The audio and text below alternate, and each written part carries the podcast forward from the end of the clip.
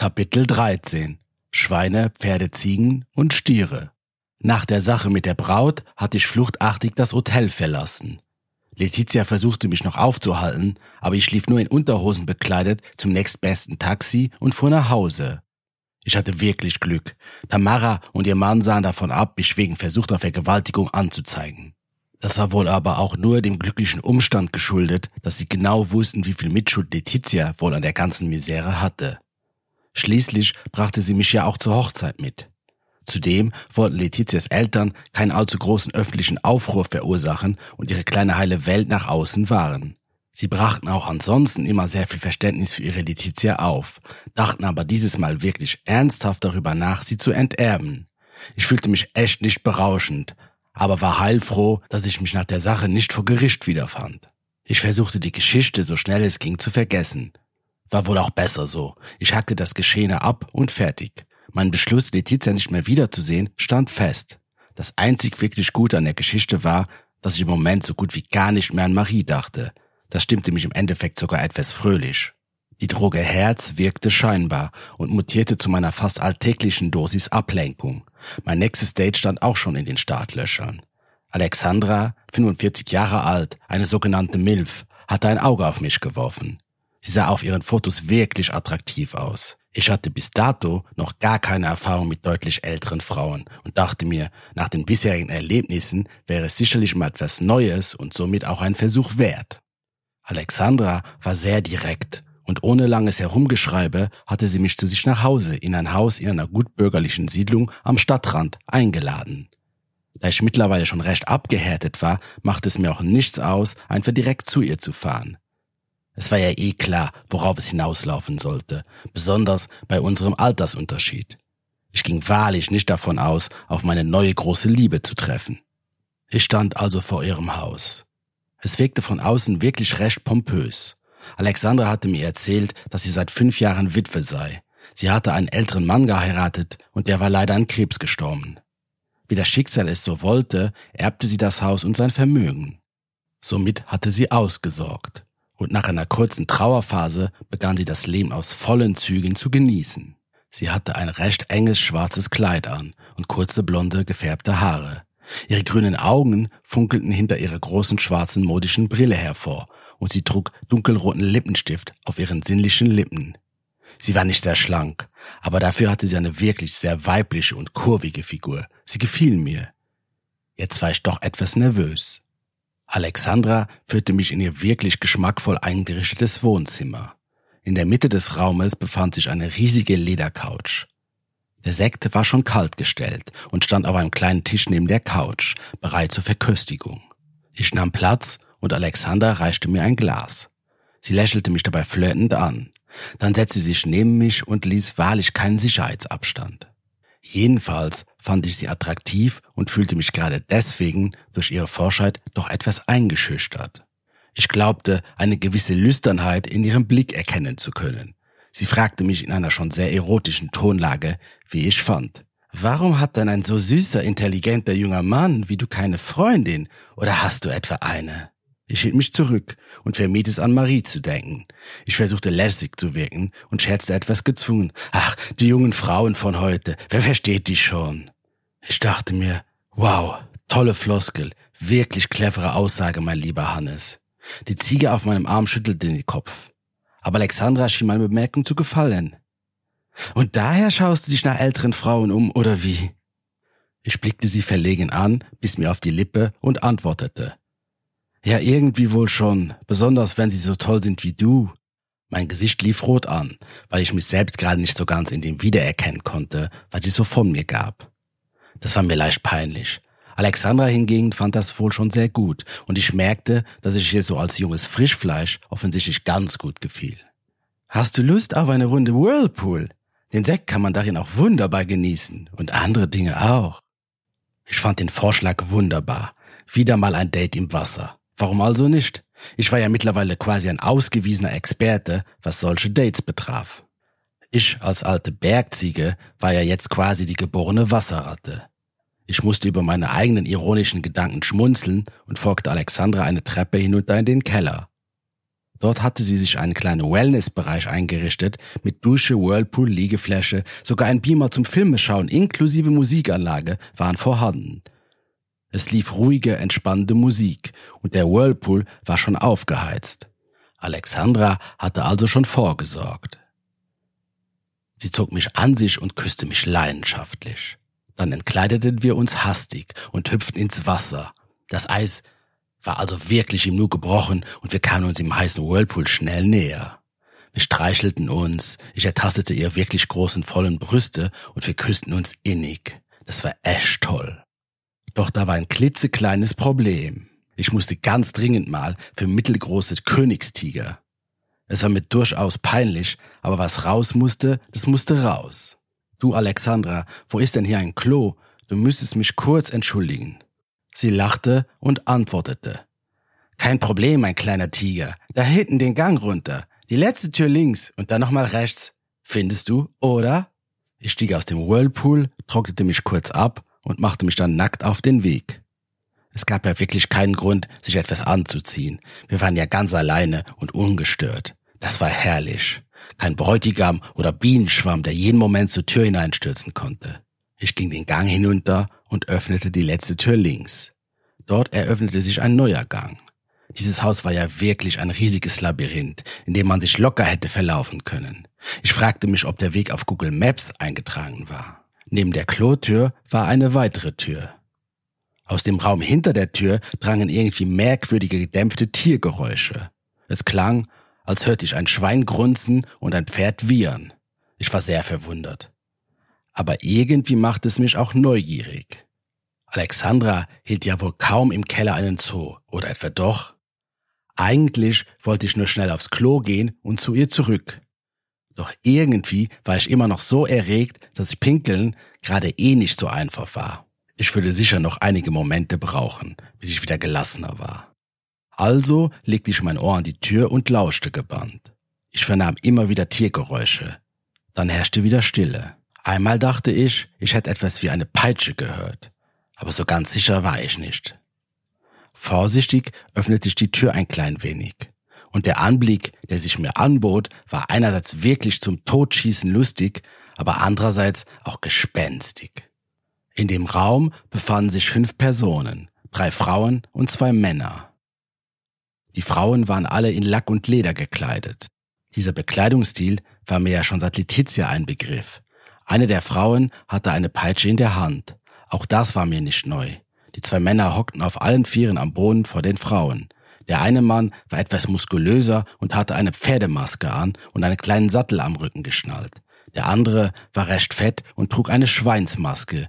Ihm war zusätzlich eine kleine rosa Schleife an den Hinter gebunden worden. Sein Bauch hing fast bis zum Boden. Das war dann doch etwas, was ich so noch nicht gesehen hatte. Alle schauten gebannt auf mich. Die Tiergeräusche verstummten. Dann zog mich eine der drei Frauen, die auch etwas kräftiger war, in den Raum hinein, und die andere versetzte mir einen Hieb mit der Peitsche. Die dritte Frau stand im Eck und hatte einen kleinen Camcorder in der Hand.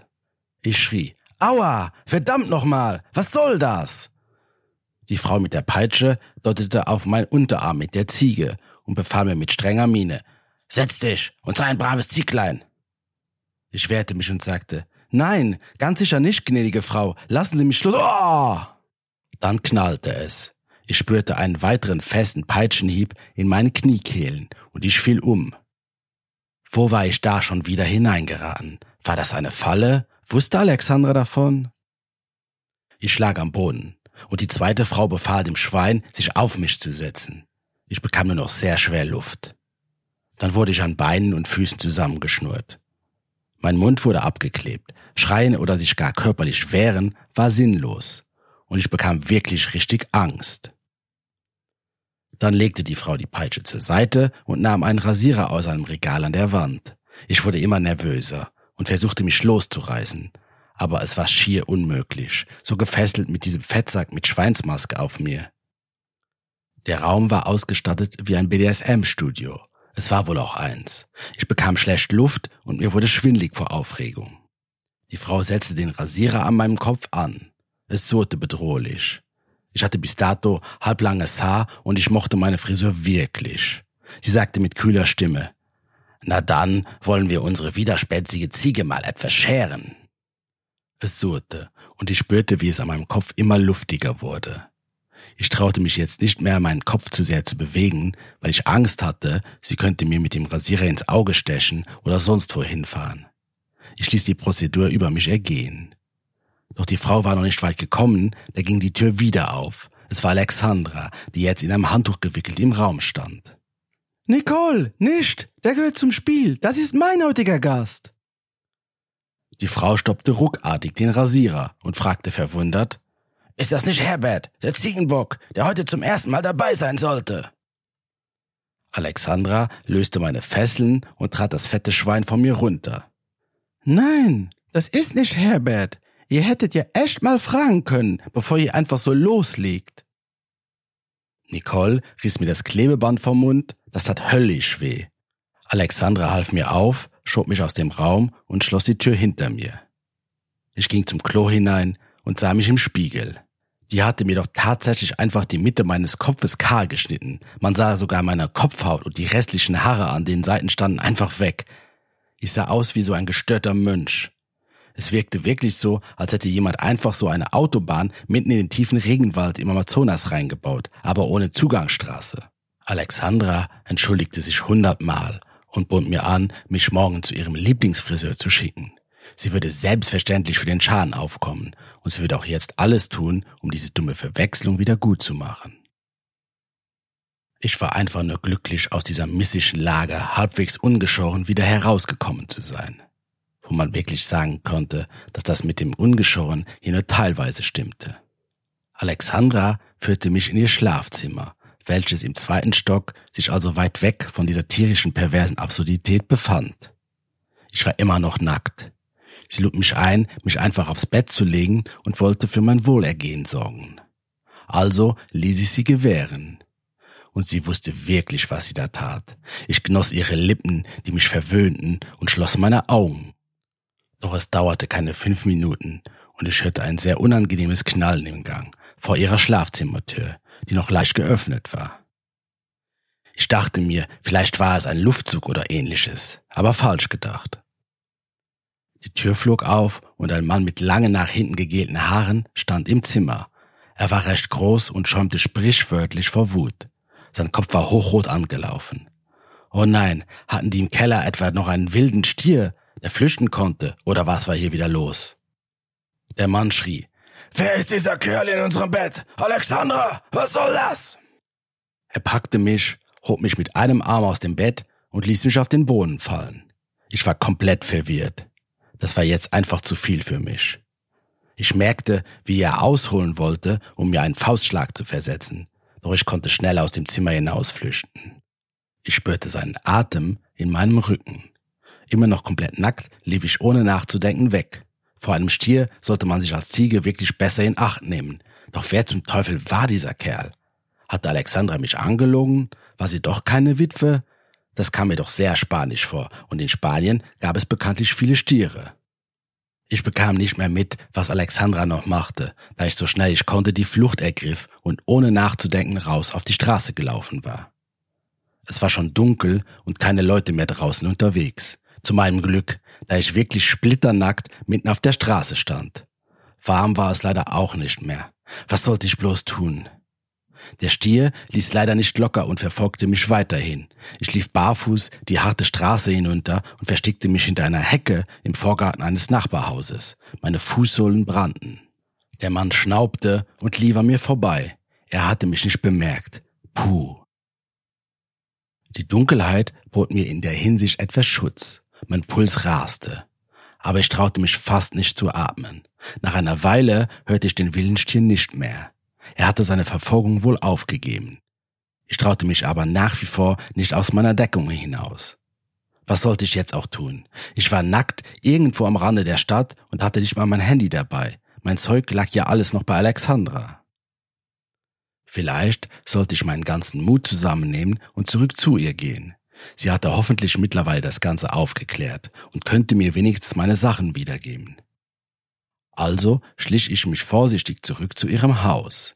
Ich sah wild verstreut Klamotten auf dem Rasen vor ihrem Haus liegen. Drinnen gingen die Tumulte weiter. Der wilde Stier hatte wohl auch die anderen tierischen Gäste entdeckt, und das schien ihn nicht weniger zu überraschen. Ich nutzte den Moment und schnappte mir die Kleidung, welche tatsächlich sogar meine war. Mein Handy steckte glücklicherweise noch in der Hosentasche. Ich ergriff schnell wieder die Flucht und beschloss mich dann in sicherer Entfernung wieder anzuziehen, um mir dann ein Taxi zu rufen. Mit meiner Kleidung unter dem Arm rannte ich die Straße wieder hinunter. Nicht ganz so schnell wie vorhin, aber doch zügig.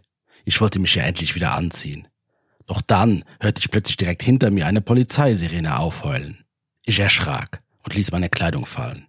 Das Scheinwerferlicht des Autos blendete mich und eine Frauenstimme rief mir zu. Handy über den Kopf, da wo ich sie sehen kann. Es war die Polizistin. Dann klickten die Handschellen. Und bevor ich mich erklären konnte, fand ich mich nackt im Polizeiauto wieder. Was für eine verrückte Nacht. Ich wusste nicht, ob das hier die Hochzeitsnacht toppen würde, aber es war doch recht krass. Auf dem Weg zur Wache regte sich die Polizistin noch lauthals darüber auf, warum solche Perverse wie ich sich nicht einfach mit Pornos begnügen könnten oder halt ihretwegen in den Puff gehen sollten. Ich wollte ihr noch etwas entgegnen, aber es erschien mir sinnlos, und so sagte ich nichts. Ich ließ ihren Redeschwall über mich ergehen. Auf der Wache erfuhr ich dann, dass mehrere Nachbarn die Polizei gerufen hatten weil sie dachten, da würde ein Perverser in ihrer schönen, heilen, gesitteten, gutbürgerlichen Siedlung um die Häuser schleichen. Doch mittlerweile hatte sich die ganze Sache aufgeklärt, da die anderen tierischen Gäste aus dem Keller auch aus dem Haus geflohen waren. Sie hatten die Polizei verständigt, da einige von ihnen leider nicht ganz so körperlich unversehrt, wie ich davon gekommen waren. Sie konnten meine Geschichte bestätigen und ich durfte nach Hause gehen.